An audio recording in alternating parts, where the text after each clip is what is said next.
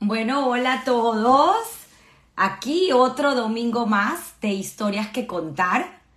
Eh, yo nuevamente no, no paro de mi asombro de, de aprender tantas cosas de estas eh, personas maravillosas que, que se atreven, eh, porque pues obviamente no es fácil, ¿no?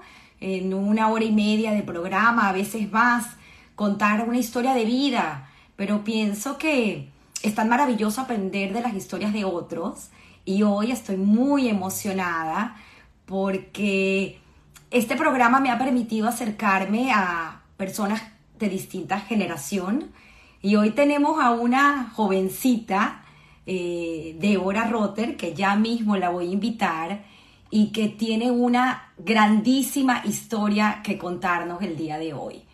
Así que nos suceda la magia y escuchar hoy, aquí está Débora. Hola. Esta historia tan fascinante para entender ese el lado positivo de las personas, ese podcast maravilloso, el, el libro infantil que sacaste en 2019 eh, con tu socia, y, bueno, tantas cosas lindas. Le dije a Débora hace unos minutos que me he enamorado de su historia, pero más me he enamorado de ella como persona.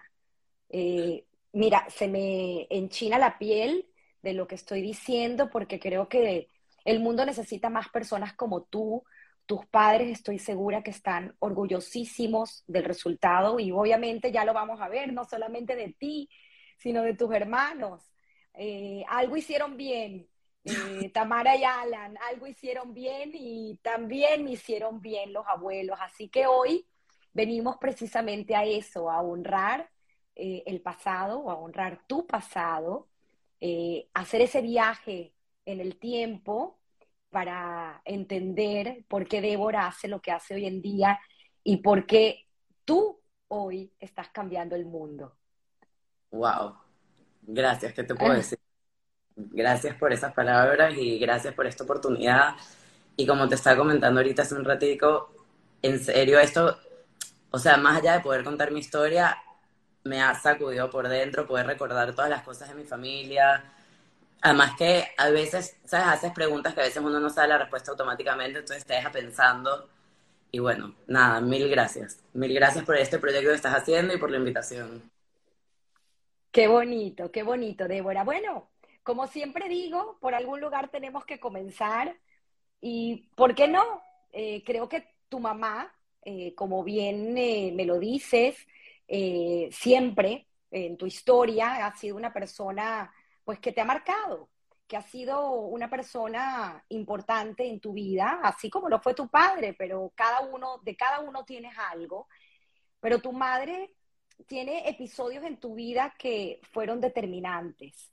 Y para entender de dónde viene, pues vamos a remontarnos un poco a, ese pasado de Tamara y a, a, escuchar también un poco acerca de estas dos personas tan queridas por toda una comunidad que son los abuelos Mary y el abuelo Shmariau, eh, que justamente para que veas cómo las historias se van hilando. El domingo pasado tuvimos a Pepe Smolansky y Pepe una de las cosas que comentó es el, hecho de que su maestro de bar mitzvah, el recién llegado de Cuba, fue tu querido abuelo Shmariao.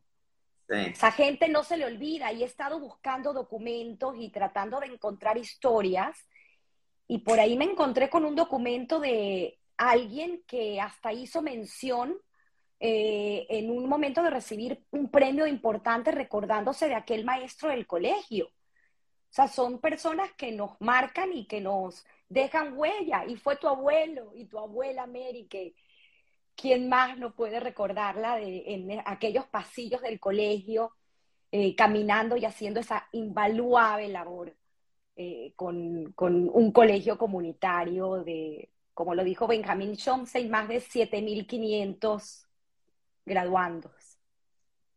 Adelante. Bueno, em, para empezar, Bueno, voy a empezar diciendo que sí. Yo, lamentablemente, mi yo tenía seis años, entonces digamos que no me acuerdo mucho, recuerdos míos propios, porque la verdad es que yo tengo mala memoria y bueno, murió cuando yo era muy pequeña. Pero la cantidad de historias que he escuchado, no solo de mi familia, sino de gente que lo conocía, son espectaculares y abrumadoras y sin duda que fue una persona que marcó a muchas otras personas. Pero bueno, para contarte un poco su historia y de mi abuela, mi abuelo nació en Turquía eh, y al año se mudó a lo que, o sea, Israel, lo que en ese momento era Palestina, eh, y vivió ahí según lo que me cuentan, él, su papá era rabino, era una casa bastante religiosa, y él los primeros años de su vida los hizo en un colegio muy religioso y después se salió y se fue a uno de estos colegios, que no recuerdo ahorita el nombre, pero donde te enseñaban, o sea, estudios, pero también como trabajos. Él em, estuvo, fue parte del ejército, eh, o sea, estuvo, era muy pequeño cuando fue la guerra de independencia de Israel, pero bueno, más adelante tuvo que, meterse.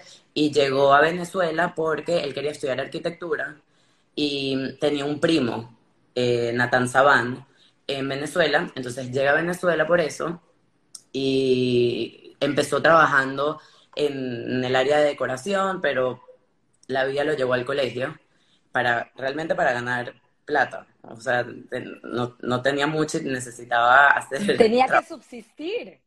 Y ahí consiguió su vocación. Y trabajó muchos años en el colegio como Moré y como Moré de Bar Mitzvah. Y bueno, hay mil historias que les hacía merengadas a sus alumnos cuando iban a la casa, les hacía bromas, eh, tuve la oportunidad de ir a la gira. Entonces, bueno, la verdad es que te digo, mucha, mucha gente lo recuerda y, habla de él con muchísimo cariño. Por ahí me recordó nuestro querido director Benjamín Schomstein, que estoy segura que está conectado junto con Melita, acerca de esa cátedra que se hizo eh, por un hobby que tenía tu abuelo de fotografía. Sí, sí, yo, o sea, recuerdo que incluso en su casa tenía como, no me acuerdo cómo se llaman, estos cuartos donde se... Los cuartos oscuros. Exacto, tal cual, tal cual. Y bueno, ahí conoció a mi abuela Mary, que mi abuela también trabajaba en el colegio. Pero para contarte un poquito de ella, mi abuela, su familia es de Novoselice, eh, Rumania, en ese momento. Te digo, no Ucrania hoy. Exacto.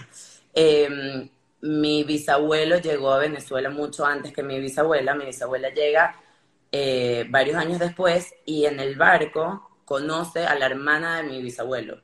Y es gracias a ella, y bueno, gracias a que son judíos y venían del mismo lugar y tenían varias cosas en común, que se conocen y hacen vida, o sea, hacen vida en Venezuela. Em, ellos tienen a dos hijas. ¿Son Guillermo? No. ¿Guillermo? Mi bisabuelo, no, mi mis bisabuelos tuvieron dos hijas. Frida que está casada ahorita con Correcto. Y Mary, mi abuela, que tuvo tres hijos. Tamara, que es mi mamá. Yehuda y Guillermo. Eh, mi abuela nació en Venezuela y fue al colegio comunitario y, trabajó muchos años en el colegio y después trabajó muchos años en distintas eh, instituciones comunitarias como la CAIR.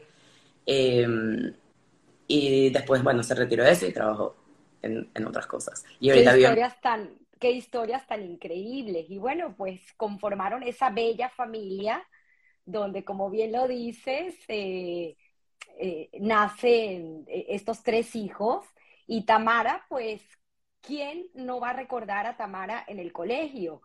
Porque era la abogada de todos y de todas las injusticias que pudieran estar pasando en el momento. Me imagino que pues te habrán también contado todas aquellas historias yo de pequeña me fascinaba que mis padres me contaran cuentos de cuando ellos eran pequeños. Y una de mis películas favoritas es Back to the Future y yo siempre decía, yo sueño con poder ir y verlos, ¿no? Y ver todo lo que me cuentan.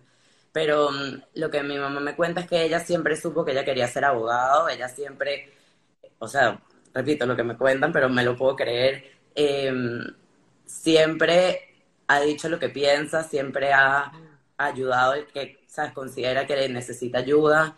Em, y veo que Frimi se ríe, em, veo que em, mi mamá, como te decía, además... Claro, pero vamos a ver por qué Frimi se ríe, porque recuerdo que, perdón, Jacobo Garzón, junto con Frimi, en la plancha, creo que Frimi era la secretaria de Cultura, mi eh, mamá. Perdón, eh, eh, Tamara era la secretaria y todo el día estaban en la oficina de Benjamín Schomstein abogando por todos los problemas que, de injusticias que pasaban en el colegio. Sí. El equipo. Este. Total. Y, mm, y bueno, ella me, o sea, yo siempre, siempre me preguntan como que quién es la mujer que más admiras o la persona que más admiras. Y la verdad es que siempre, me acuerdo que incluso en primer año, en una clase de inglés creo que fue, me lo preguntaron. Y yo siempre he dicho a mi mamá, y es verdad, o sea, no es ni la respuesta fácil, ni porque quiero con ella, sino que, mm, o sea, para mí mi mamá es, es un ser obviamente súper especial, pero además es como, no diría contradictorio, sino complejo tal vez. Es como muchas personas la ven estricta y es exigente y a la vez es la persona más sentimental y que se emociona por pequeños detalles del día a día, como que unas guacamayas le vuelen por encima. Eh, es una persona súper sentimental. Y yo creo que eso de buscar las cosas bonitas en lo que nos rodea, en, ¿sabes?, disfrutar de los atardeceres, todo ese tipo de, cositas lo aprendí de ella y eso siempre a mí me ha admirado muchísimo, ¿no? Y mm, también como que ponerme en la posición del otro, eh, todas esas cosas, o sea, más allá de, su carrera profesional como tal, que también es súper admirable, o sea, mi mamá decidió ser profesora de la universidad, no sé, y al año ya la estaban escogiendo de madrina de la promoción y, ¿sabes? Ha destacado muchísimo en la católica, ahorita está terminando su doctorado, como que siempre, no sé, siempre le pone todo lo que ella tiene, lo que hace. Ella va a hacer una cena en su casa y lo deja todo ella va a ser profesora y es la mejor profesora. O sea, ella en verdad, bueno, al menos trata de ser espectacular en todo lo que hace.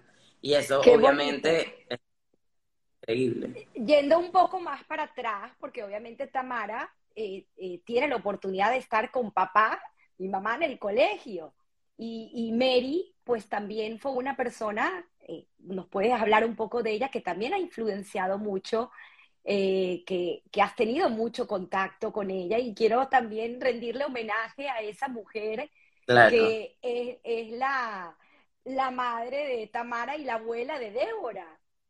Mira, la verdad es que, o sea, me acuerdo de tener a mi abuela toda la vida conmigo, siempre estar ahí, cuando mis padres iban de viaje, que la verdad es que no pasaba tanto, pero cuando se iban, eh, ella era la que se quedaba con nosotros. Y hoy en día ella vive en Miami y es mi ayuda, o sea, favorita con todo el tema de mis hijos. Mis hijos la aman y ella los ama. Y además que gracias a Dios es súper jovial y activa y todavía juega con ellos y nada, es lo máximo. la verdad es que es lo máximo.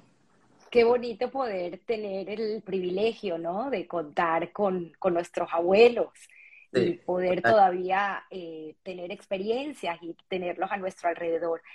Sin embargo, yendo al, lado ahorita de, tu padre, de Alan, obviamente podemos de repente enlazar eh, el momento donde Alan y Tamara se conocen, porque es un noviazgo desde muy jóvenes y muy temprano en el colegio, y pues eh, entender también un poco esos abuelos Rotter, ¿no? Que tienen eh, una historia eh, distinta un poco al lado Béjar, pero también pues muy influenciador en lo que es Débora hoy en día como persona.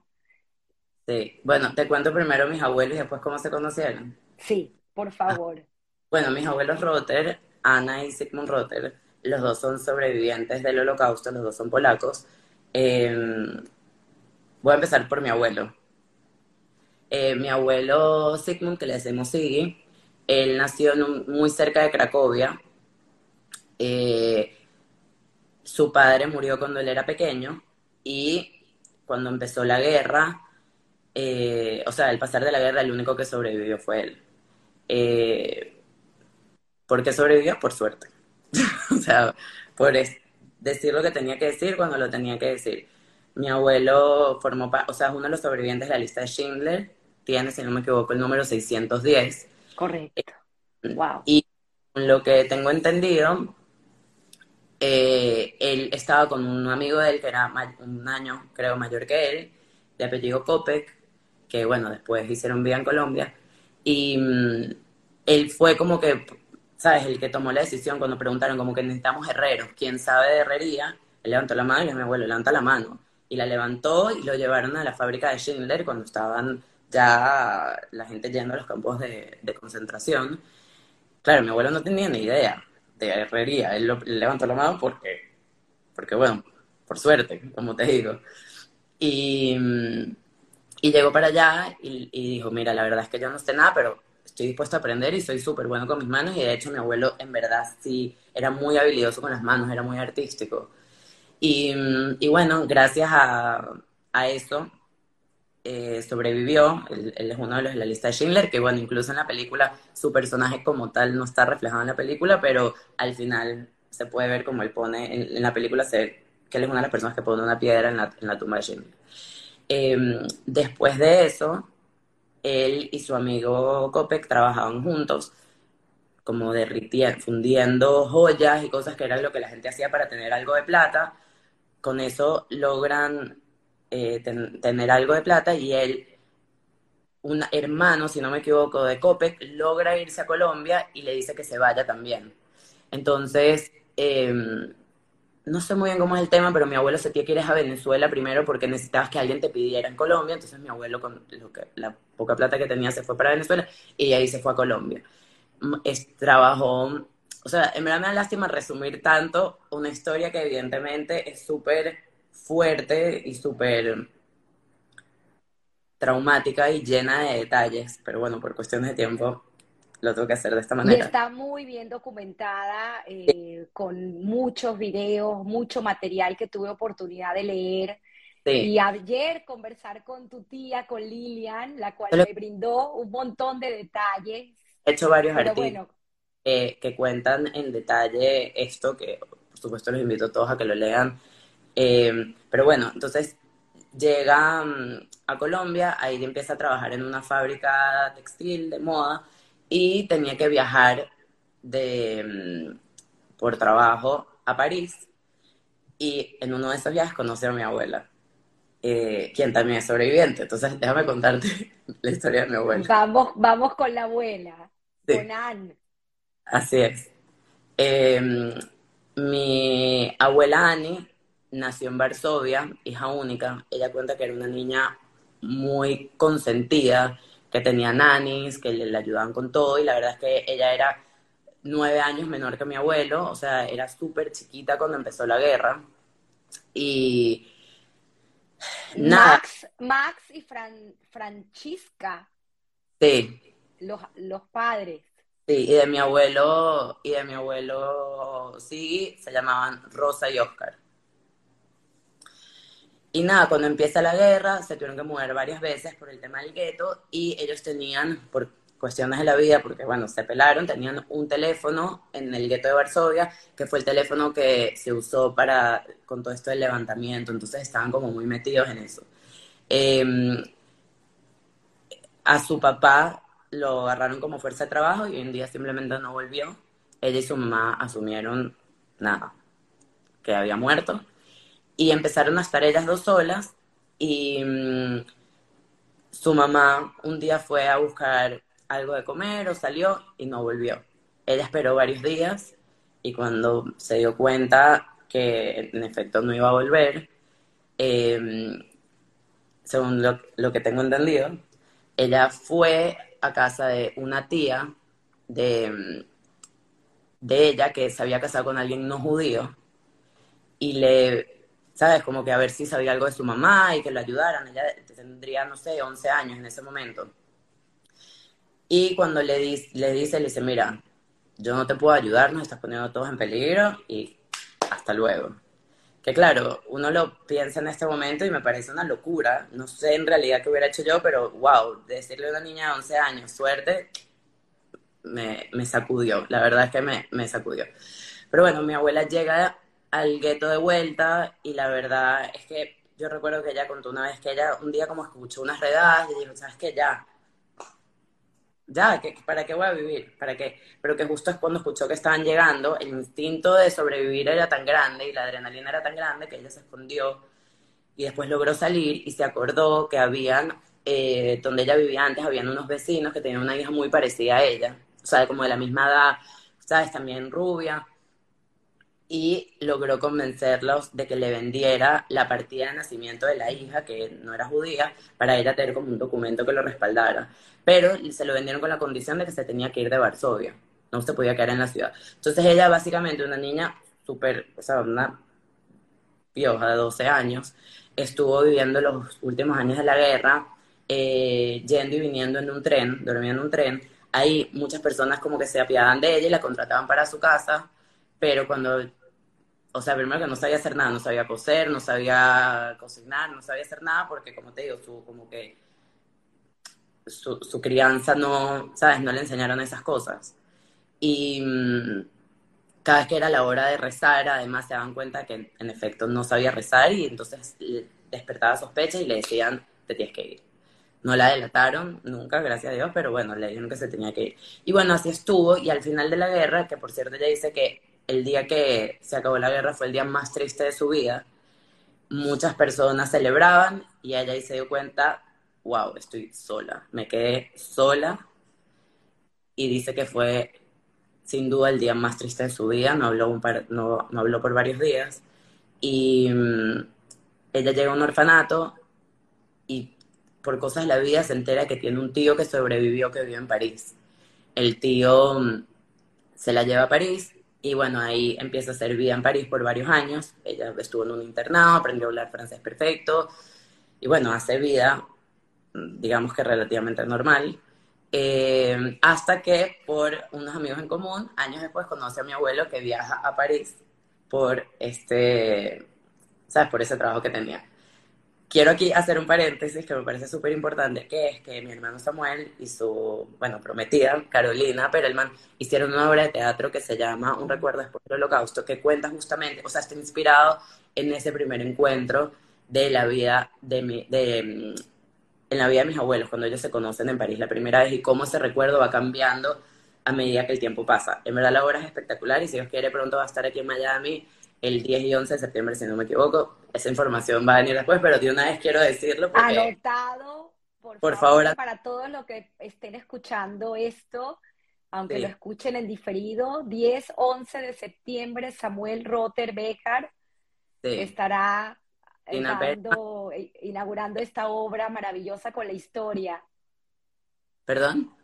Estará inaugurando esta obra maravillosa con la historia de Anne. Sí, y de Sigmund. Sí, la verdad es que yo no tuve la oportunidad de verlo en vivo porque ellos están en Madrid, pero bueno, he visto el video y bueno, he escuchado reviews y todo y en verdad espectacular. Qué bonito. Y bueno, de ahí ellos fueron novios como cuatro meses, se casaron y se fueron a, a Colombia, que era donde mi abuelo vivía y trabajaba. Este, y mi, para mi abuela fue un súper shock inicial ir a Colombia, o sea, no, no, ¿sabes? no está acostumbrada a eso, ella había crecido en París, súper europea, y mm, nada, después de unos años deciden mudarse a Venezuela, donde sin mucho, porque no tenían mucho tampoco en ese momento, abren su fábrica de ropa que se llama Belmode, que un dato curioso que te comenté es que queda en la misma torre donde mi esposa pues trabajaba, que mm, la Torre Cují, en el centro de Caracas. Increíble. Y mm, ahí hacen su vida, tienen dos hijos, mi tía Lilian, que, que bueno... para, para poner en contexto con fechas, porque me parece muy interesante el, el momento cuando llegan a Venezuela, 1957, estamos hablando de terminando esa, la dictadura de Pérez Jiménez y 1958 nace Lilian, Lilian Rotter, que también hace una labor maravillosa y creo que vale la pena mencionar eh, acerca de ella. Es comunicadora social y pues lleva muchísimo tiempo haciendo eh, cultura, eh, cultura judía, para que la gente también entienda, ¿no? Todo este tema de principios, valores y de estereotipos que, que tenemos para al momento de juzgar a la gente, ¿no? Y creo que es tan importante, así como el, el trabajo que hace Ilana Becker, muy amiga de tu querido padre Alan, creo que necesitamos más gente como ellos. Así es. Y bueno, tienen a mi papá, que nació en el 60, eh, y nada, creo que súper. mi, mi papá, como mencionaste, fue secretario mm, de Cultura. Cuando él estaba en quinto año, él fue secretario de Cultura en el colegio. Mi mamá ayudaba en esa secretaría, segundo año, y bueno, ahí se conocieron y empezaron a, a ser novios. Fueron novios muchos años, ocho, nueve años, algo así, hasta que se casaron. Eh, mi papá, te digo, yo me acuerdo de, de, pequeña que yo lo veía tipo la película Big Fish. Él siempre me contaba historias que a mí me parecían increíbles, tipo que amaba los animales, entonces agarraba lagartijas y se les caía en la cola o lavaba una avispa porque era su mascota y obviamente la pobre avispa se moría. Se lanzaba a la piscina con bicicleta a ver qué pasaba. Eh, no sé, siempre tenía historias así súper creativas y de hecho todavía él es así. Él es súper inventor eh, y, y súper especial en ese, en ese sentido. Y también siempre ha sido súper emprendedor. Eh, desde que estaba estudiando, eh, ¿sabes? Siempre tenía negocios. Tuvo una época una fábrica de empanadas que cuenta que cuando mis abuelos fueron casi se desmayan y no podían creerlo. Y, y bueno, la verdad es que creo que creo que tuvieron una infancia, bueno, iban muchísimo también a Puerto Azul, eh, y ahí, no sé, mi papá era súper buen jugando ping-pong, ¿sabes? Me contaba como que todas esas historias cuando era pequeño, y la verdad es que yo amaba, amaba que me las contara. Incluso de pequeña, siempre que si los fines de semana hacíamos obras de teatro, y poníamos un show, y nos poníamos una cámara y bailábamos, ¿sabes? Como que súper, o sea, no sé, jovial toda la vida. Y claro, tú eres la, la mayor eh, de, de, estos tres, de Correcto. tu hermana Galia eh, nace en el 92 y ya tu hermano Samuel en el 95. Y Así es. ¿qué, ¿Cómo fue para Débora ser esa hija mayor eh, de, de, estos padres también tan activos? Porque claro, cuando ellos se casan me contabas que ambos trabajaban.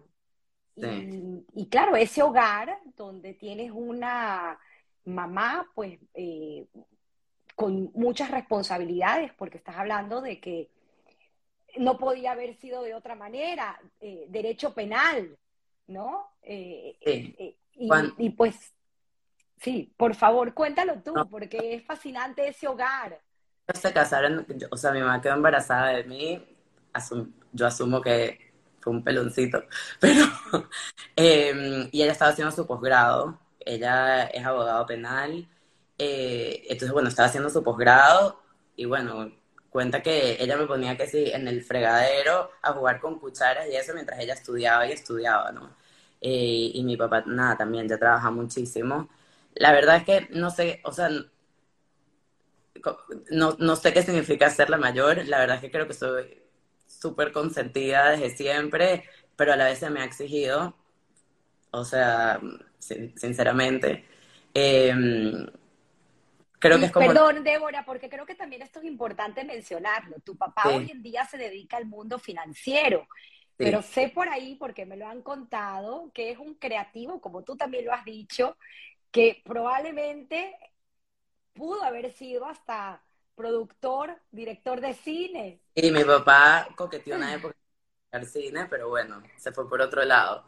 Eh, y ese lado de los números probablemente también lo tiene de, de, de, la abuela, que a pesar de no haber tenido una carrera, eso también ah. creo que vale la pena mencionarlo porque me contabas que sí. eran una pareja, Anne y Sigmund, eh, increíble en la fábrica y quien llevaba los números. Dentro y fuera del trabajo, ellos eran una pareja realmente espectacular.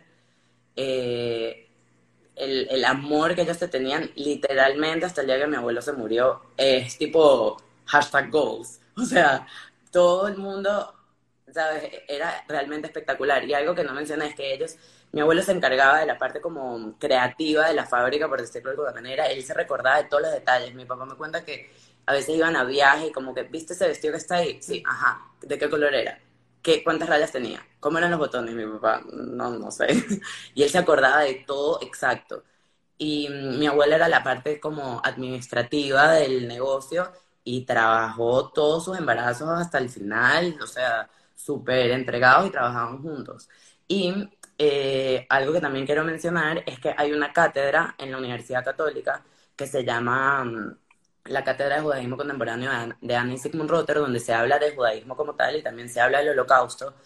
Eh, yo tuve la oportunidad de escuchar una vez mi abuela eh, dando su testimonio ahí y la verdad es que hacen un trabajo increíble, increíble, hacen ser de pesas, invitan a la gente a muchísimas actividades. Em, el profesor Carlos de Armas es el que lo lleva y la verdad es que es espectacular. Y tuvieron la oportunidad, cuando Yad Vashem gana el premio de Príncipe de Asturias, tuvieron la oportunidad de, ellos ser parte de la delegación que fue a recibirlo. Mi primo Daniel los acompañó, los ayudó en, en ese viaje y mm, tuvieron la oportunidad de ir a, recibir ese premio por, o sea, Perla Hassan. Perla Hassan. Ajá. Sí, correcto, la directora de Yad Vashem para Latinoamérica, sí. Lo coordinó. Eh, pero como te digo, si bien ellos han sido súper, como que han contado su historia en estos eventos y han hecho este tipo de actividades, no es que ellos eran totalmente abiertos y nos hablaban del tema en una cena, ¿entiendes? O nos sentaban, no, eran bastante reservados, mis abuelos eran bastante protocolares, em, pero nada, siempre como que ese, eh, o sea, siempre quisieron hacer, ¿sabes? Dar su historia a conocer para que obviamente no vuelva a pasar y se, ¿sabes? Generar conciencia, pues que no se olvide. Es así.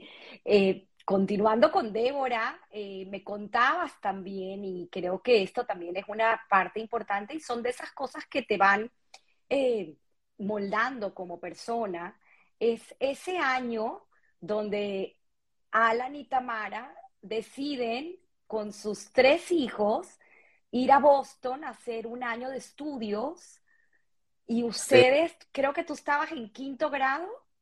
Sí, yo estaba en quinto grado Galia primero y Samuel, no sé, bebé, no sé qué, el equivalente preparatoria puede ser, o, o kinder.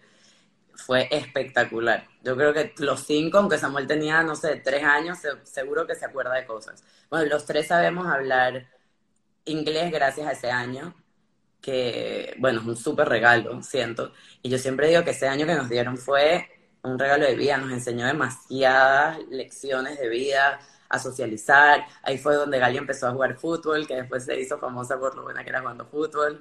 Em, y nada, fue un año espectacular. Sinceramente, yo lloré cuando me fui a Boston y lloré cuando me regresé porque yo no me quería regresar. Y, y fue lo máximo. La verdad es que fue, fue súper. Mis padres, la verdad es que siempre se llevaron súper bien. Nuestra, nuestra familia, yo diría que, o sea, muy, muy feliz. Yo tuve una infancia muy feliz.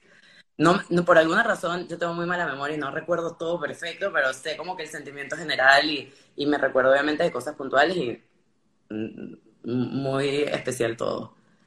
Sin embargo, entre toda esta felicidad, eh, pues siempre hay momentos que marcan nuestra vida y tú tienes un momento que no fue directamente contigo, pero que influenció nuevamente repito, en lo que es Débora hoy en día. Si quieres, puedes contarnos acerca. Eh, cuando yo estaba en tercer año se divorciaron eh, y se volvieron a casar cuando yo estaba en primer año de la universidad. Eh, mi papá con Karen Gross, tienen mis otros dos hermanos que son Leo y Camila. y mi mamá con Jesús Ernesto Urdaneta, que se casó mi papá en enero y mi mamá en marzo. Eh, que bueno, súper. Y eh, mi mamá tiene el accidente en mayo de ese año y la verdad es que fue un accidente súper fuerte que nos marcó a todos, diciendo que no solamente a nivel familiar, sino a los amigos. Me acuerdo que, que hubo mucho, O sea, a pesar de, obviamente, la tragedia que significó, eh, hubo mucho amor y mucha tensión alrededor. Eh, muchísima gente se portó espectacular con la familia y con todos. Y lo que te comentaba es que mi, como que cuando... Eh, fue un accidente donde, gracias a Dios, eh, su cara no se vio comprometida, pero sufrió quemaduras importantes en el resto del cuerpo y fue un tema de estar más de un mes en terapia intensiva y toda la, la reorganización familiar, entendiendo ustedes en casa, fue algo importante, ¿no? Porque había que tener, hacer un ajuste verdad, mi mamá es un súper pilar de mi familia y mi mamá estaba muy delicada. Y bueno, primero que cualquier mamá que esté delicada creo que le puede afectar a los hijos. Imagínate, yo tenía 17, o sea, mi hermana tenía 14 y Samuel 11. O sea, éramos súper pequeños. Em, pero, eh, no sé, ¿sabes cuando las cosas pasan que uno como que se mueve con con adrenalina. Y entonces cuando por fin a mi mamá la pasan al cuarto y está relativamente mejor, o sea, le faltaba todavía un tiempo para recuperarse, que gracias a Dios yo te digo que mi mamá es una inspiración. O sea, muchas veces cuando te pasan cosas como que no te queda de otra, tienes que seguir, pero la verdad es que ella siguió con, con bastante fuerza y dignidad y nunca nos hacía sentir a nosotros como que pobrecita yo, más bien a creer como que tranquilos que yo puedo. Em, y ustedes en ese momento se mudan a vivir con tu papá, los tres. Sí, pero además imagínate mi papá recién casado, o sea, súper complicado, mi mamá recién casada, o sea, como que fue una época medio, es que te digo, no me acuerdo tanto, la verdad. no, o sea. Pero sí recuerdas de una lección que te dejó. cuando mi mamá ya por fin estaba muchísimo, o sea, mucho mejor, le faltaba, pero estaba mejor, yo como que colapsé y le empecé a contar problemas y, mis cosas y que estaba cansada y que estaba agobiada. Y ella, o sea, y le, y le, pedí perdón, como que perdón que te torturo con, ¿sabes? con estas cosas, como que tú tienes tus problemas. Y en ese momento ella me enseñó algo que de verdad se me queda por siempre en mi cabeza, que ella me dijo como que gracias, ¿entiendes? Me hiciste sentir útil y me hiciste sentir mamá otra vez, o sea, me hiciste sentir que soy yo otra vez. Entonces eso también fue una lección muy importante para mí, porque muchas veces uno cree que está ayudando al otro, y más bien todo lo contrario, ¿entiendes? Tipo, cuando tú te muestras vulnerable, cuando tú muestras quién eres cuando tú permitas a los demás también a lo mejor ser, ser vulnerables, cosas increíbles pueden pasar. Y la verdad es que esa es una lección que seguro ella ni, ni se imaginó que sería una lección, pero mm, que quedó en mí para siempre. O sea, eso es algo que yo cargo conmigo siempre. Em, y bueno, el tiempo pasó, gracias a Dios ella se curó y mejoró. Y y ya. Esa es como la historia familiar. No, y, y en, en, ese interín, pues obviamente tú decides estudiar comunicación social, que eso también es increíble porque han pasado por aquí tantas personas eh, contando ese momento donde te toca decidir qué estudiar y es muy difícil porque muchas veces pues no sabemos qué queremos hacer y cómo decides finalmente entrar en el área de comunicadora y tu carrera y luego para entrar también el hecho de cómo conoces a Moisés y cómo comienzas a, desde una edad pues, temprana, todavía eh, con, haciendo tu carrera, bueno, creo que ya estabas graduada cuando te casas, pero a formar ese hogar con una persona que jamás en tu vida te hubieses imaginado. Sí. Em, bueno, yo, yo me gradué del colegio muy pequeña, me gradué a los 16 eh, y no tenía ni idea que quería estudiar. Siempre coqueteé con la idea de psicología, pero la verdad es que creo que por flojera no lo, no lo consideré porque como que todo el mundo me decía que era súper difícil, no sé qué, y hice unos test vocacionales y me dijeron que yo era muy buena comunicadora. Y te comenté, siempre me han dicho que yo hablo muchísimo, que yo debería tener un programa de radio, que mi tono de voz, y siempre me dio terror dije, no existe, no me gusta, ¿sabes? Como que exponerme de esa manera y lo deseché. Yo dije, bueno, me gusta ver muchas películas, me gusta ver series, así que voy a estudiar audiovisual. Trabajé en eso, la verdad es que la pasé súper em, trabajando en eso, pero me di cuenta que no era lo mío. Después, entonces, decidirme por publicidad y mercadeo y mm, trabajé en una agencia digital cuando todavía las redes sociales no eran lo que es hoy en día. O sea, wow, fue hace bastantes años, eh, que se llama Analyticom, que bueno, eh, Ana Isabel Otero e Isabel Rabel, que eran las, las directoras en ese o sea, las dueñas de ese momento, la verdad es que espectacular, me enseñaron muchísimo y trabajé ahí mucho tiempo. Y bueno, yo estando en la universidad conozco a Moisés, mi esposo.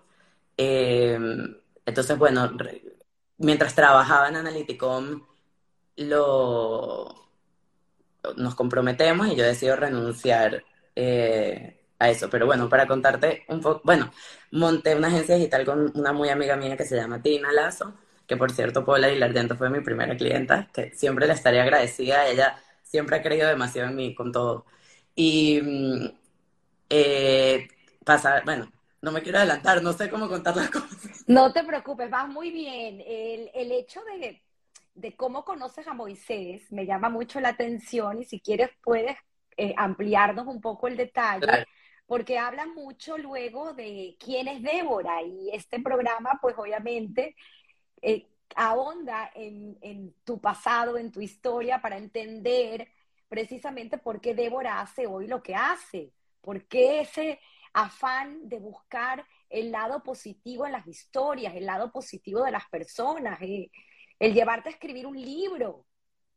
Sí, ya, quiero, acabo de ver que eh, creo que fue Benjamín que dijo de mi papá, y la verdad es que yo quisiera también hablar un poco de mi papá, porque es verdad, también es espectacular, y creo que no me enfoqué tanto, y quiero dedicarle primero unas palabras antes de seguir. ¿Puedo? Por supuesto. Ajá. Mi papá es espectacular, siempre ha sido un papá increíble, siempre es una persona que, además, bueno, más allá de enseñarnos todas las lecciones financieras familiares, que sin duda él es el que lo hace. Em, mi papá es una persona que siempre busca innovar, siempre busca ver qué inventar, nunca se queda cómodo. Él no es una persona de, ¿sabes? De sentarse, bueno, yo estoy como aquí y ya, yo no voy a cambiar, yo no voy, siempre busca incomodarse, incomodar a la gente de, de manera, o sea, de, una buena manera, ¿entiendes? A nivel profesional y a nivel personal. O sea, no sirve nada más como que no, estoy bien, yo nada más quiero esto, como que no, tú puedes más, vamos a hacer más. Y también eso me parece increíble, ¿no? Obviamente, además, un papá súper cariñoso, como te decía, súper inventor y juguetón y siempre nos, nos, retaba a hacer un poco más, ¿entiendes? Esquiando, eh, como que esquía, tú puedes hacerlo más, nos vamos a meter por la pista más difícil, eh, montando caballo, eh, patinando, montando, ¿entiendes? Como que siempre él hacía estas cosas. Y bueno, la, cuando ellos, por ejemplo, se divorciaron, mi papá se propuso que nos iba a llevar todos los días él al colegio porque así, a juro, nos veía una vez al día. Entonces, bueno, dentro de su rutina, de todo, que antes no lo hacía, se paraba todos los días temprano, plena adolescencia, mi hermano y yo, que no es que era el momento más chévere del mundo, eh, nos llevaba todos los días al colegio. Y nada, la verdad es que tengo mucha suerte de tener unos padres muy, muy presentes, o sea, y muy atentos y que siempre están, y son incondicionales. Y mi papá ni hablar, que es, es espectacular y no, no quería que dejar pasar eso. Maravilloso, aparte que cuántas lecciones de vida has recibido de ambos y cuánto amor, apoyo y indudablemente pues ejemplos a seguir. Sí. Y bueno, ok, entonces ahorita ya que hice este pequeño paréntesis, te cuento de Moisés. Moisés Lipleje, que es mi esposo, em, él es muy amigo de mi prima Adriana Grauer, la hija de Lilian. Y yo lo conocía de toda la vida, pero como que el, el amigo de mi prima, que me lleva ocho años, lo veía como alguien súper mayor. Eh, Moisés eh, me invitó a salir la primera vez cuando yo tenía 18 años, y me digo, él me lleva ocho años, y yo decía, no, este es un viejo lo que quiere casarse conmigo, y yo soy una jovencita que yo quiero ir. Entonces no, no, salí con él en ese momento. Pero siempre nos veíamos en fiestas, siempre nos veíamos como que en diferentes momentos y me caía demasiado bien. Me parecía que era la persona más chévere que, que yo conocía. Pero nada, yo gafa, inmadura, ¿sabes? No salía con él. Cuando yo cumplí 21 años, o sea, tres años después, mi matemática no está mal, ajá, em, tres años después, él me escribe por Facebook, feliz cumpleaños, en ese momento cuando todo el mundo se felicitaba por Facebook cuando era el cumpleaños, y me dice, ¿sabes? Como que qué tan religiosas son tus fiestas, porque era justo Rosh Hashanah. Y yo pienso que, dije, no sé, lo normal. Con el, con el tiempo me di cuenta que eran cero religiosas. Eh, y me voy, nada, y él como que, bueno, a ver si hacemos algo. Pero nunca me dijo absolutamente nada para salir y yo estaba picadísima. Entonces llamé a una amiga y le dije, vámonos al cine. O sea, yo no me voy a quedar esperando a ver si él aparece. Y nos fuimos al cine y cuando estoy en el cine de San Ignacio me llama una de mis mejores amigas, Denise Preschel, que estaba con su hermano Rafi, que era amigo, o sea, es amigo de Moisés, y me dice, estamos yendo a, no me acuerdo el nombre del bar, estamos yendo a este bar por si quieres venir y tal. Y bueno, imagínate, yo me fui con suéter peludito, o sea, para que entiendas los cero. Estaba para una... Y Moisés fue. Y ahí nos quedamos hablando y de verdad yo, o sea, yo, yo decía, en verdad es muy simpático, o sea, ¿cómo hago? Me cae muy bien. Y a partir de ahí, o sea, empezamos a salir y nos hicimos novios y la verdad es que yo me siento muy afortunada de, de habernos conseguido eh, y de haber tenido la oportunidad de crear esta familia que tengo, que bueno, tengo unas morochas que acaban de cumplir siete años y, y mi chiquito que tiene, acaba de cumplir la semana pasada cuatro. Y, y nos casamos en el 2012, llevamos para 10 años. Y la verdad es que siento que han pasado tantos 10 años. Es increíble porque es muy bonito tu forma de, contar. Obviamente una jovencita que tenemos hoy en el programa y me parece muy jocoso porque así son los tiempos y los tiempos van cambiando, pero esa coquetería que tenemos siempre cuando conocemos a la persona con la que pensamos que vamos a compartir el resto de nuestras vidas, pues es muy bonito. Gracias por compartirlo. Y qué bonito porque, pues obviamente estás contando que tienes estas dos niñas hermosas, morochas. Sí, eh, una historia también increíble porque, pues bueno, eh, tu hermana Galia, precisamente, con, con Esther, eh, tiene esta, este Instagram acerca de tantos problemas que existen para traer un hijo al mundo y que muchas veces uno como se dice en inglés, we take it for granted, ¿no? Pensamos que eso no nos va a pasar a nosotros. Y pues ellas se atrevieron a hacer esta cuenta donde eh, permito tomar espacio en tu programa para mencionarlo porque eh, es tan importante saber que otras personas están pasando por lo mismo. Sí. Y hasta tú pasaste, obviamente, bueno, en un grado decir, diferente, yo, pero para ti fue importante me siento injusta. O sea, sinceramente, yo creo que, y una de las cosas que soy fan número uno de ellas, como personas y como la cuenta que tienen, las admiro. O sea, lo que yo diga se queda corto, en mi nivel de admiración. Eh, además que, bueno, como siempre, además le digo a mis hijas, Galia es mi mejor amiga. O sea, la cuenta se llama, vamos a decirlo, para está? que la gente que nos está escuchando lo siga. Sí, ¿dónde está Cigüeña? Se llama. Y ahí ellas comparten sus historias personales y aparte invitan a otras personas que están pasando por problemas de, de fertilidad o que pasaron a compartir su historia de manera que nadie, digamos, sufra solo o nadie crea que está solo en, en, en, en eso, ¿no? En esa batalla.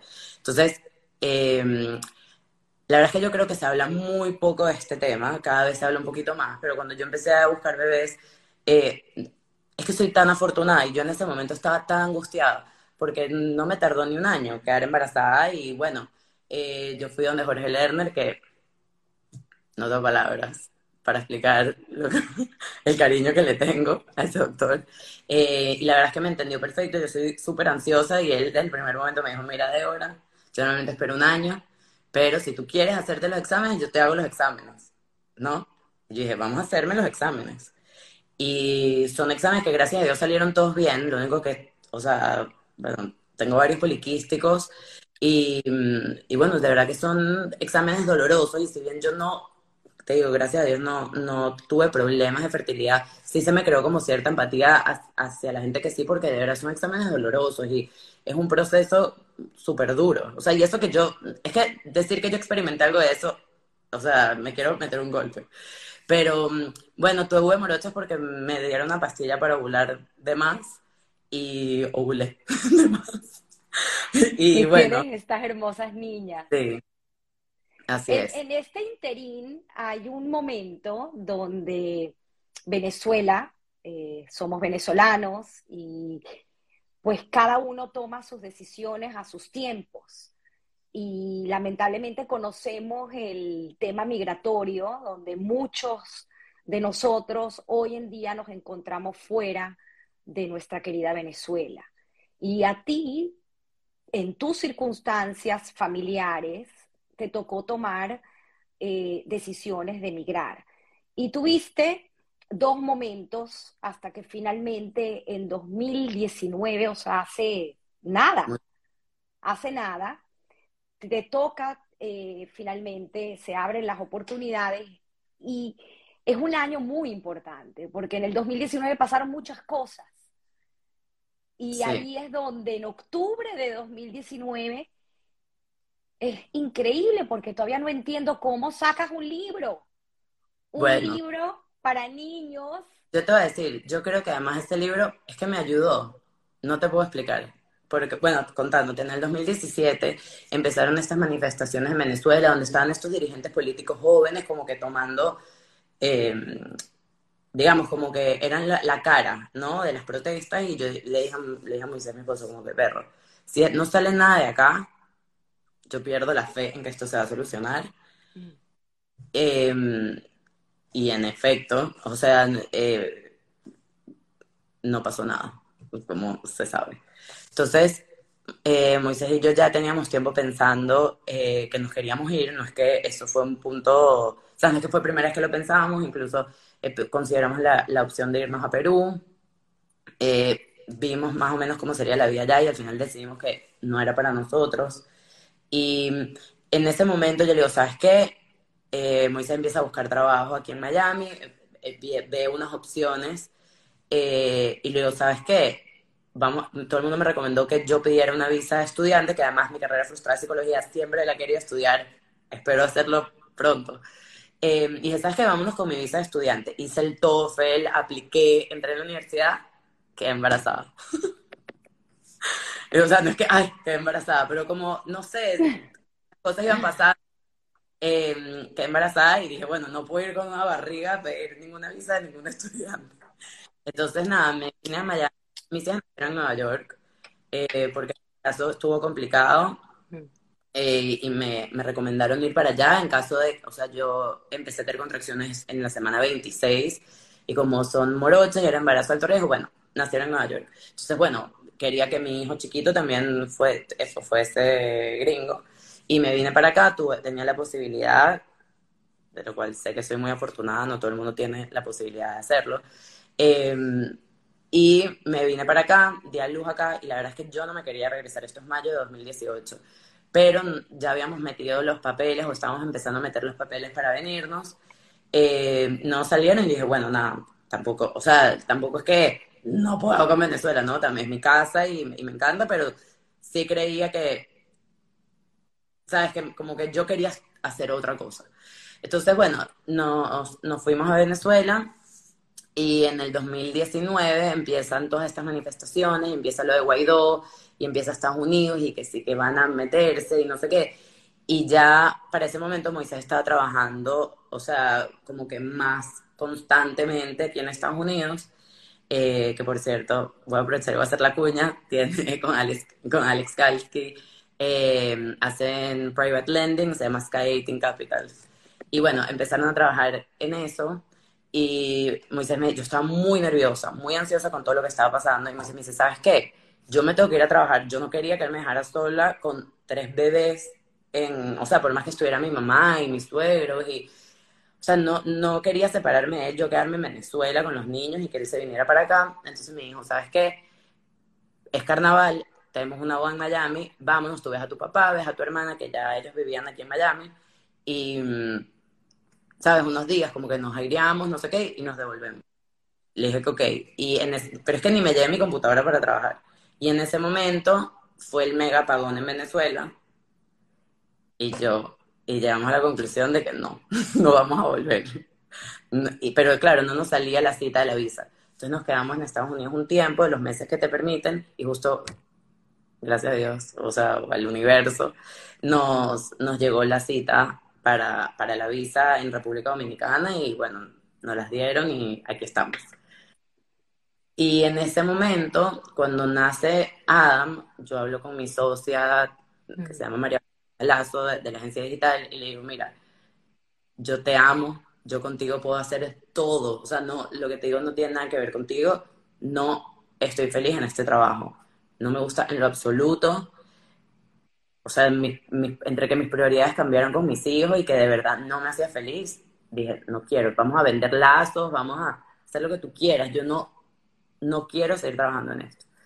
Débora, te voy a interrumpir porque eso es otra lección de vida que tú estás dando en este momento para tantas personas que están haciendo lo que no quieren hacer.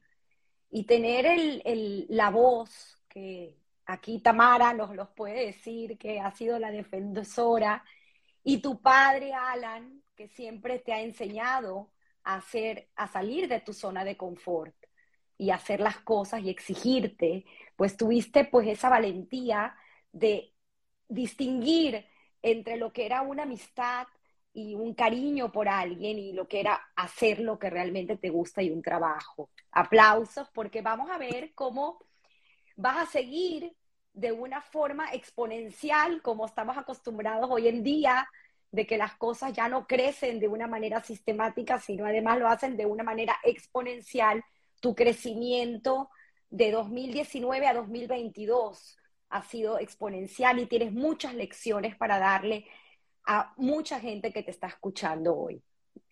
Bueno, me, ¿qué te puedo decir? me cogía que me digas esas cosas, pero bueno. Bueno, em, entonces en ese momento una amiga mía me recomienda hablar con una coach, porque para mí siempre ha sido muy, muy importante trabajar. Eh, nunca he tenido sueños de grandeza, de ser CEO de X, pero como es un tema mío y no es que juzgo quien no lo haga, pero yo por mí siempre, ¿sabes? He querido que si me preguntan qué haces, yo tener una respuesta. Entonces, me empecé a hablar con una coach, este fue como el primer acercamiento que tuve a, digamos, terapia, eh, que me encantó. ¿Que puedes dar el nombre? Se llama Marta Lucero, ella está en Venezuela, que me encantó, pero bueno, después me, vine a vivir para acá. Eh, y en ese tiempo yo estoy hablando con otra amiga mía, que es Vanessa Massimini, que ella justo tuvo una bebé a los pocos meses que yo tuve a Adam, y también como que sus prioridades cambiaron, renunció a su trabajo, estábamos así. Mi hijo Debo me, me regalaron un libro que se llama Good Night for Rebel Girls, eh, y no hay una sola venezolana. Me indignó demasiado. Vamos a hacer nosotros, ¿no quieres hacer un libro de venezolanas? Y le dije, sí, vamos a hacerlo. vamos a hacerlo. Entonces, nada, empezó todo ese proceso creativo de qué mujeres vamos a, elegir, cómo lo vamos a hacer, la ilustradora y eso. Y justo, ponte, dijimos que sí en enero y en febrero yo me vine a Estados Unidos. Y si bien súper turbulento el momento en que empezamos a escribir el libro y lo hicimos, creo que de alguna manera me, me ayudó a mantener la, no sé, la poca cordura que tenía. Porque bueno, sabes, mudarse de país siempre es súper duro, sin saber si en realidad me voy a poder mudar porque estaba esperando la visa, tenía un bebé, unas niñas de 3, 4 años, em, que además no estaban en colegio, porque me vine así en mitad de año, ¿sabes? Entonces, creo que eso más o menos me, me ayudó a mantener mi, mi cabeza un poco tranquila, digamos. Mm, y, bueno, con todos estos cambios con todas estas cosas, eh, llega, no sé, noviembre del 2019, bueno, el libro salió en octubre del 2019 y bueno, lo que yo te diga de ese libro se queda corto, o sea, la cantidad de, de oportunidades que se nos han presentado gracias a ese libro, la respuesta tan espectacular fue abrumadora y sinceramente, humildemente digo que nunca nos esperábamos que sabes, que tuviera la respuesta que tuvo. Eh, eh, el libro, lamentablemente, no lo puedo enseñar. Espero que a ver si alguien te lo puede traer para que lo puedas mostrar en cámara, pero es un libro hermoso. es un libro hermoso. Eh, es un libro hecho para niños y tuviste además la oportunidad de que te invitaran a dar un TEDx Talk en Venezuela gracias a esa obra maravillosa y el podcast. Háblanos de, de eso porque es increíble. Y tuve la oportunidad de leer los inmensos reviews que hay del libro y es sorprendente eh, las cosas como madres venezolanas que están en el exilio, que tienen la oportunidad de poder a través de ese cuento, de, de historias a manera de cuento, de mujeres grandiosas venezolanas, que sus hijas, pues, o sus hijos, porque esto es un libro para todos los niños, que tengan la oportunidad de, leer y escuchar y honrar. Qué bonito, qué bonito. Y, invito a todos a seguir a Débora en este podcast, porque tiene, perdón, tiene varios podcasts, pero este podcast de continuidad del libro que se llama eh, Historias de Mujeres. Ganas que soñaron con cambiar el mundo y lo hicieron el podcast lleva el mismo nombre, pero si lo quieren ver en Instagram es arroba libro venezolanas, porque bueno, el nombre es muy largo. Em, y es que te digo que las oportunidades que se nos han abierto gracias a, a ese libro, no, o sea, Vanessa y yo no lo podemos creer todavía. Nos parece que son entrevistas en radio, en prensa, poder conectar con gente, ¿sabes? Increíble. Y mm, el, el TEDx es que te digo, nos, nos contactaron ellos directos, algo que nosotros ni nos planteamos, porque además Vanessa y yo las dos somos un desastre que no nos damos los méritos, es algo con lo que tenemos que trabajar. Pero eh, nada, Mi gran amigo Luis Vicente García, que es presidente de Benancham hoy en día, eh, creo que fue el que te hizo, les hizo la entrevista, que en ese momento también, gracias a las circunstancias, lo pudieron realizar porque era pandemia y se hizo por Zoom. Así es. Y la verdad es que te digo, bueno, como te dije antes, esto que yo estoy haciendo no me sale para nada natural. O sea, a mí no me... Cada vez que yo grabo un podcast o lo que sea, es de verdad salir de mi zona de confort. Entonces imagínate grabar ese TED, que además uno se lo tiene que aprender de memoria. No es lo mismo como ahorita que uno está medio improvisando o estás contando tu historia familiar, que bueno, por más que sea la conoces, pero ha sido la experiencia más increíble y más aterradora en mi vida profesional. O sea, yo me grababa y lo escuchaba en el carro, ¿sabes? Para, como si fuera una canción. Em, eh, y, bueno, o sea, la verdad es que tuvo súper buena respuesta también. Y nada, fue espectacular, espectacular. El podcast. Segundo libro, segundo libro va a salir pronto.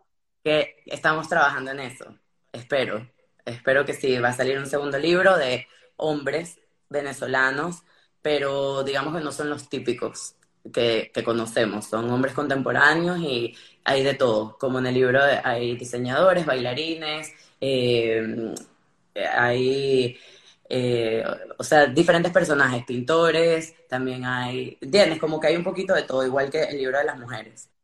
Pero bueno. Eh, nos están pidiendo volver a poner, eh, si alguien lo puede escribir, por favor, el nombre del podcast de luego vamos con el lado positivo, pero el nombre del podcast y el nombre del y el Instagram nuevamente. El Instagram es arroba libro venezolanas y em, el, nombre del libro y del podcast es Venezolanas que soñaron con cambiar el mundo y lo hicieron. Son 20 perfiles de, de mujeres venezolanas cada una diferente, o sea, desde Teresa Carreño hasta Digna Castellanos, pasando por Gego y por Liga Inver, por Teresa La Parra, por Valentina Quintero, y de alguna manera, te digo, no es solamente, gracias Silvia, em, no es solamente contar, es que no, estoy pensando mil cosas, porque es que todo se me ha unido, ¿entiendes? Entonces, ¿qué pasa? Que cuando yo empiezo a hacer el libro, o sea, algo que creo que a mucha gente se le olvida y también lo estábamos conversando el otro día, es que las historias de éxito no son cuando uno consigue el éxito, son todos los sacrificios y son todos los esfuerzos y son todas em, como que las cosas que tienes que hacer para llegar a ese punto. Y me, o como que, no sé si la palabra es obsesioné, pero me maravillé con, con eso, ¿no? Y por eso es que también digo que me fascina este espacio que tienes de contar las historias de las familias de las personas y que la gente se dé cuenta de todo lo que hicieron y, ¿sabes? Que no es que tú eres y ya, hay tantas cosas por detrás que la gente no ve, hay tantas cosas por detrás que, que uno tiene que hacer para llegar a donde está, tanto esfuerzo, o sea, apoyo, o, o sea, bueno, entonces, bueno, eso del libro, por un lado, me, me fascinó.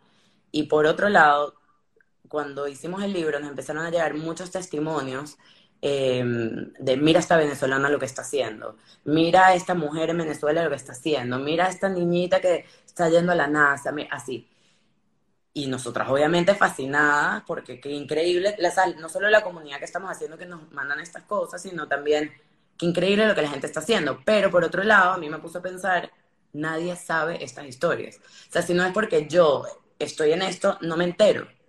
Si no es porque entonces, claro, era justo el 2020, pandemia, y yo empiezo a pensar que qué rabia, qué rabia, que todo feo, que todas las noticias que se hablan son negativas, que se le da demasiada importancia a lo malo y nadie le da importancia a lo bueno. Y no lo bueno como, ah, lo malo no existe, no, pero también vale la pena tocar temas que nos ayuden a ser mejores, vale la pena tocar, o sea, contar historias de personas inspiradoras porque como lo conversamos, uno nunca sabe el poder que puede tener una historia sobre otra persona y todas las historias son súper valiosas. Entonces, bueno, entre esto del libro, ¿verdad? Entre que yo empiezo a ir a terapia, a encontrarme, a, ¿sabes? A, ver qué, qué, es lo que está pasando con, mi interior. Em, se me ocurre la idea de hacer un podcast, pero tenía tanto pánico porque era eso, que me tardé como un año en decidir lanzarlo. Hasta que no grabé un live con un amigo mío que se llama Edmundo Bianchi, no me di cuenta que, y, la gente me dijo como que, ay, Debo, estuvo buenísimo, ¿sabes? No dije como que, bueno, ¿sabes qué? Lo voy a sacar y cualquier cosa paro. Entonces cada vez, no sé, los que me siguen desde el principio ven que me voy soltando un poquito más. Al principio era que si solo audio no mostraba mi cara por nada del mundo. Después poco a poco, porque es que me, de verdad me aterra. O sea, es la verdad. Lo hago porque, bueno, como que es lo que me gusta y me parece que es importante, pero me aterra. Y empecé este podcast que se llama El lado positivo, que es mi bebé y mi terapia. y, y, bueno, aquí estamos. Es maravilloso, es maravilloso lo que cuentas. El podcast, eh, soy seguidora tuya desde hace ya algún tiempo. He tenido oportunidad inclusive de compartir eh, varias historias y es increíble porque es un complemento maravilloso y aparte tu curiosidad, eh, pues te lleva a, a traer invitados que a ti te han cambiado de cierta forma tu percepción, tu manera de ver las cosas y cada uno de ellos tiene una lección importante para ti que tú quieres expander al mundo. Y eso me parece tan relevante y de verdad admiro muchísimo tu trabajo. Te deseo tanto éxito eh, de tantas cosas y me parece tan bonito el haber tenido la oportunidad de hoy haber honrado, honrado esas personas que influenciaron en ti para pues hacer hoy la Débora que es y con tanto por dar a la humanidad. Así que estoy eh, enormemente agradecida y quisiera eh, que me puedas dar, creo que vale la pena en este momento decirlo, un consejo eh, y no uno, pueden ser varios consejos eh, que ya lo has dicho, pero eh, de cierta forma ponerlo en contexto con tu historia de vida, con esta historia de estos abuelos maravillosos, estos padres maravillosos, estos hermanos maravillosos que la vida te ha dado, como tú lo dices, y que te ha regalado, y toda esta gente que pues ha tenido oportunidad de cruzar en tu camino, esas lecciones que te han dejado a ti y que tú puedas compartir para que otros puedan escucharte hoy y ser beneficiados. Bueno, primero que de verdad es mutuo eh, eh, el sentimiento, o sea, y, te repito, mil gracias por este espacio que me parece tan espectacular lo que estás haciendo y, y bueno, y por la oportunidad de yo estar aquí. Pero, mm, mira, estoy pensando cómo resumir. Creo que una cosa que además el libro también me enseñó, o sea, por ejemplo, personajes como Gego, que es una de las artistas, eh, ¿sabes?, eh, plásticas más famosas, ella empezó su carrera a los cuarenta y pico de años, ¿entiendes? No, no es que desde chiquita la ponían a hacer, o sea, ella se fue de Europa por, o sea, por la guerra, llegó a Venezuela, eh, arquitectura, no sé qué, y no se dedicó a su trabajo, sino ya de mayor. Entonces, una gran lección es nunca, nunca es tarde para empezar. Nunca, nunca. nunca es tarde para cambiar de opinión, nunca es tarde para hacer lo que quieres hacer y no necesariamente tienes que tener un objetivo claro de para qué lo quieres hacer, lo puedes hacer ya. ¿Entiendes? Y, o sea, eso por lo menos a mí como que eso me ha marcado mucho. Em, y otra cosa que me ha pasado, y también quiero aclarar que yo soy súper ansiosa, soy, soy medio eléctrica, ¿sabes? O sea, no es que soy para nada, mmm, ay, qué lindo el mundo, cero. Pero desde que yo empecé el podcast y he tenido como que por, eh, o sea, el podcast del lado positivo, he tenido que obligarme a ver historias mm. que inspiran o tratar de verle lo bonito a, a cosas que normalmente a lo mejor no se le ven, ¿entiendes? O sea, tener que hacer ese ejercicio, tener que responder me ha cambiado mucho la vida. Me ha cambiado la manera de ver las cosas, me ha, me ha logrado tener más empatía por la otra persona que tengo a mi lado, me ha ayudado a no tomarme las cosas personal, sino que entiendo que cada uno es un mundo y cada uno vive por cosas. Claro, soy un trabajo, o sea, un work in progress, no es que ya, pero, pero me lo recuerdo y, y algo por lo menos, eh, por lo menos esta semana publiqué un episodio sobre hipnosis, una, una aplicación que, o sea, que Ariel Poler, que es primo mío, tiene... Eh, que tienes palanca, porque he querido invitar a Ariel al programa y no he podido. Sí, tengo palanca, mira, tengo contacto.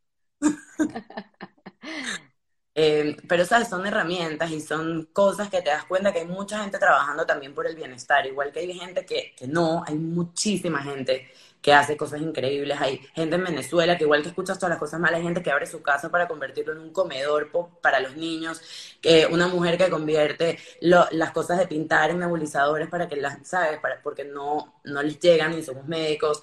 Igual que escuchas, no sé, el... O sea, hay igual de cosas buenas que cosas malas, solamente que lo malo hace mucho ruido. Eh, y, y bueno, esos son como lo, lo, ¿sabes? Como las conclusiones a las que he llegado en los últimos años. Y, me han ayudado, la verdad es que me han ayudado muchísimo. Eh, qué maravilla, Débora. Estoy segura que muchos de los que te están escuchando hoy en día, eh, no solamente jóvenes, sino también adultos, porque hoy como adultos nos ha tocado, como tú bien lo dijiste, no hay edad para volver a empezar. Eh, lo viviste con tus abuelos, lo viviste con las historias, lo viviste también con tus padres que han tenido que reinventarse a lo largo del tiempo y eh, toda esta labor que han hecho también comunitaria, porque uno no debe olvidarse nunca de dónde viene y eso es algo que también tanto Tamara como Alan te lo han inculcado, de no desligarse de su comunidad y de prestar sus servicios siempre para eh, gente que lo necesita. de verdad que te felicito, felicito a tu familia y no me quiero ir sin hacerte esta pregunta que siempre hago al final del programa y que tú has mencionado en tu recorrido acerca de trabajo, suerte. Esta pregunta que tomo de nuevamente los podcasts hoy en día que son nuestros compañeros y que es tan fácil escucharlo, ¿no? Haciendo ejercicio, en, una cola en el carro, siempre lo digo, qué mejor manera de, invertir el tiempo escuchando algo que te puede beneficiar y qué mejor que escuchar el lado positivo. Así que eh, saber un poco para Débora, eh, si quieres lo puedes ponderar, pero qué significa para ti, para tu éxito, para tu vida, eh, trabajo o suerte perdón, como que... a lo largo de tu vida, ¿qué ha significado eh, el trabajo o la suerte o ponderado? ¿A qué le debes tu éxito? Creo que un poco de las dos. O sea, no, no creo que no es exclusivo una u otra. Creo que desde que nací he tenido mucha suerte. He tenido suerte en nacer en la familia que nací, de tener los padres que tuve y los hermanos que tuve y la vida que tuve. O sea, sin hacer nada ya tuve demasiada suerte, sin hacer absolutamente nada. Y, o sea, es la verdad, pero también es verdad que mm, suerte no, mm, uno no puede solo con suerte, es echarle pichón y es fajarse para conseguir lo que uno quiere. O sea, por ejemplo, mira, yo el otro día estaba un poco frustrada en verdad con el tema del podcast, como que quería que más gente me escuchara y llamé a una persona y dije como que, ¿cómo haces? ¿Qué haces? ¿Qué hago? Me fajo demasiado. ¿Qué hago? Llamo y escribo y fastidio y, ¿entiendes? O sea, como que es verdad que la suerte te puede ayudar, ¿entiendes? A acelerar procesos, pero la constancia y el trabajo sin duda es lo que al final te hacen destacar, o sea, y mi esposo siempre hace como metáforas con deporte.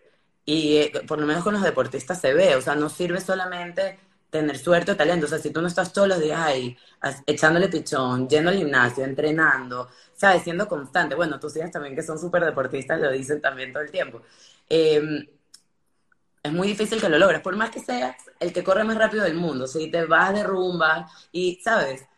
Entonces, bueno, creo en realidad que es una mezcla. Y tampoco me considero que soy tan exitosa.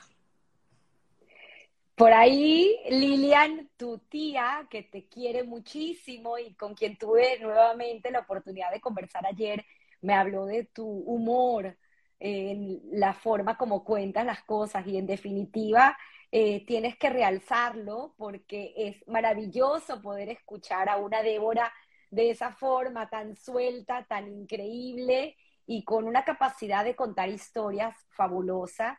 Así que gracias, Débora. No quiero irme sin leer estos mensajes fabulosos de la gente que te ha acompañado.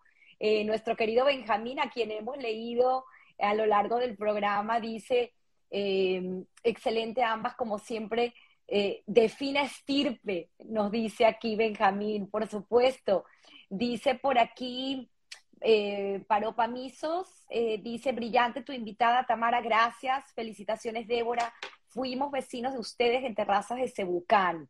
Eh, dice Lilian Rotter, tu tía, te quiero mucho. Seir Rebeca, aplausos. Rayes es de tal madre, tal hija maravillosa. Eh, Diana Finchel, tu excelente entrevista. Shanti Fit, que está conectada aquí escuchándote hoy eh, Frini Garzón, esposa de Jacobo, ese dúo impelable de Tamara y Jacobo en la plancha, ¿no? ¿Quién no lo va a recordar? Dice por aquí, sigo leyendo, voy para arriba. Eh, Tamara Bejar, qué bonito leer este mensaje. Dice, wow, yo voy a llorar. Agradezco a la vida que me ha dado la oportunidad de ver crecer a mis hijos. Mi Debo, te adoro y estoy muy orgullosa de ti en todas tus facetas, como mujer, madre y profesional. Wow. Por aquí creo que es tu suegra, porque leí que no podía entrar. Sara Serfati Garzón, magnífica intervención, qué bonito. Sigo por aquí leyendo Carol eh, Lieman, eh, Debo es lo máximo, te quiero mucho. Dice Gregor Bar, eh, que Bejar, eh, eh, em, mi tío Guillermo Bejar. Tu tío Guillermo, claro, el tío, el tío joven. Dice Bravo Débora, que creo que también tienes una entrevista eh, del lado positivo con él, ¿correcto? Dice Tree Art Studio, nunca es tarde para aprender, Débora. Qué valiente demostrar tu, tu vulnerabilidad. Gracias a las dos, excelente por aquí sigo, eh, dice en Palicius, en More, me encanta verte, superarte, crecer y sobre todo compartirlo. Es así, qué bonito, gracias. Dice por aquí, sigo leyendo arriba, eh, aquí pusieron el nombre, repito nuevamente, venezolanas que soñaron con cambiar el mundo y lo hicieron, ¿correcto? Sí. Y lo hicieron porque no solamente soñarlo, hay que trabajar para hacerlo. Qué bonito. Eh, wow, miles de comentarios, Débora. De verdad que estoy fascinada. Pa'lante es para allá, Debo. Muy orgullosa de ti, vuelve a decir eh, tu querido primo. Starosta Claudia. Eh, me atrasé para entrar en Instagram, lo veré en diferido, pero igual les envío mucho cariño a la familia Bejar, dice Claudia. Gracias, Claudia. Eh, bueno, ¿qué te puedo decir, Débora? Nuevamente, repito, estoy muy agradecida, estoy segura que la gente escuchará este podcast y tendrá mucho que llevarse. Dice por aquí Moisés Lipinski, Eh, aquí estamos, tu querido esposo, por supuesto. ¿ah? Detrás de una gran mujer hay un gran hombre. es todo trabajo en equipo, ¿no? Y haciendo ese, eh, siguiendo a Moisés con esa analogía que hace también con el deporte, eh, he tenido la oportunidad, gracias a la vida, de hacer maratones y gracias a los maratones aprendí la importancia del camino, más que de, llegar a la meta, porque cuando tú corres un maratón y llegas a la meta, terminó el maratón, pero la vida continúa y ahí es que te das cuenta que tienes oportunidad nuevamente de hacer otro maratón. Y, y ahí es la importancia de recorrer el camino. Y tú lo estás haciendo de una manera maravillosa. Y quiero, por favor, que te despidas de este programa y haber tenido el honor yo hoy de haber entrevistado a una mujer que está cambiando el mundo. Gracias, Débora. No, Tamara, mil gracias. Te digo que estoy sacudida, o sea, estoy conmovida y estoy emocionada y nada, muchísimas gracias. Muchísimas, muchísimas gracias por lo que haces y, y de nuevo por la invitación. Gracias a todos y como siempre digo, feliz domingo todos tenemos una historia que contar y todos tenemos que estar dispuestos a escuchar. Eh, nos pueden seguir por eh, mi Instagram, Tamara Casap. las personas que no pudieron ver el video lo van a poder ver en, el feed de Instagram. Igualmente el canal de YouTube. Eh, lo pueden buscar como historias que contar con Tamara Casap. Y también lo pueden escuchar en Apple Podcast y en Spotify en el carro, cuando estén en una cola o cuando estén en la playa haciendo cualquier cosa. Siempre es bonito aprender. Gracias, Débora, y nos vemos. Feliz domingo.